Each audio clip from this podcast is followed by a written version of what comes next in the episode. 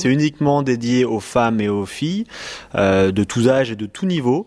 Euh, donc l'événement a lieu le 20 mai euh, prochain, donc 20 mai 2017, sur une journée. C'est l'objectif cette année, c'est de regrouper entre 100 et 140 femmes sur l'eau. Euh, donc après, je peux très bien vous expliquer le, le concept de l'événement. Bah oui, tout à fait. On va on va rentrer dans le détail. Cette année, c'est la troisième édition de la Ladies Only. Exactement, tout à fait. Donc là, pour cette troisième édition, on a choisi de prendre un positionnement, une rotation un petit peu différente, en sachant qu'on ouvre une catégorie pour les entreprises, donc sur des grandes surprises.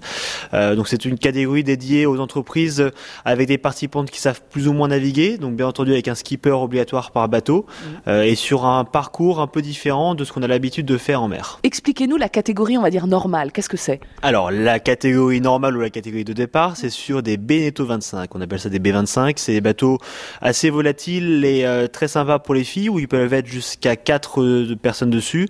Donc au tout départ de l'événement, donc ce sont des filles qui étaient quand même très confirmées ou euh, qui étaient régatières de base et mais aussi permettre à, à, une catégorie de personnes qui étaient un peu novices et dans ces cas-là, on leur mettait un skipper sur les différents Meneto 25. Là, le positionnement est à peu près le même, mais on ouvre du coup aux entreprises et aussi depuis deux ans une catégorie pour les bateaux de propriétaires, donc les personnes qui ne souhaitent pas forcément faire de régate ont la possibilité de faire les Ladies Only de façon euh, de façon plus cool et de façon plus posée, sans qu'il y ait la pression de la régate. Donc elles sont pas obligatoirement licenciées non plus, mmh. euh, et donc elles sont sur des bateaux de propriétaires en mode euh, cool. Voilà.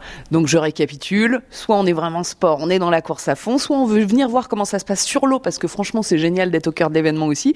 Et soit on se tire la bourre avec des collègues de boulot. C'est un peu ça Exactement. Surtout qu'en plus l'ambiance est chaque année relativement sympa, même super cool parce que euh, donc on a le on a la confirmation d'inscription le matin, on a après le briefing skipper, on part sur l'eau toute la journée et le soir euh, les nanas quand elles reviennent à terre en fin d'après-midi, euh, donc elles sont accueillies au sein de nos locaux à la SRR et directement le soir on organise à chaque fois un petit cocktail dînatoire. Donc là cette année il y aura aussi euh, un DJ aussi euh, pour la soirée et ça va être vraiment super agréable.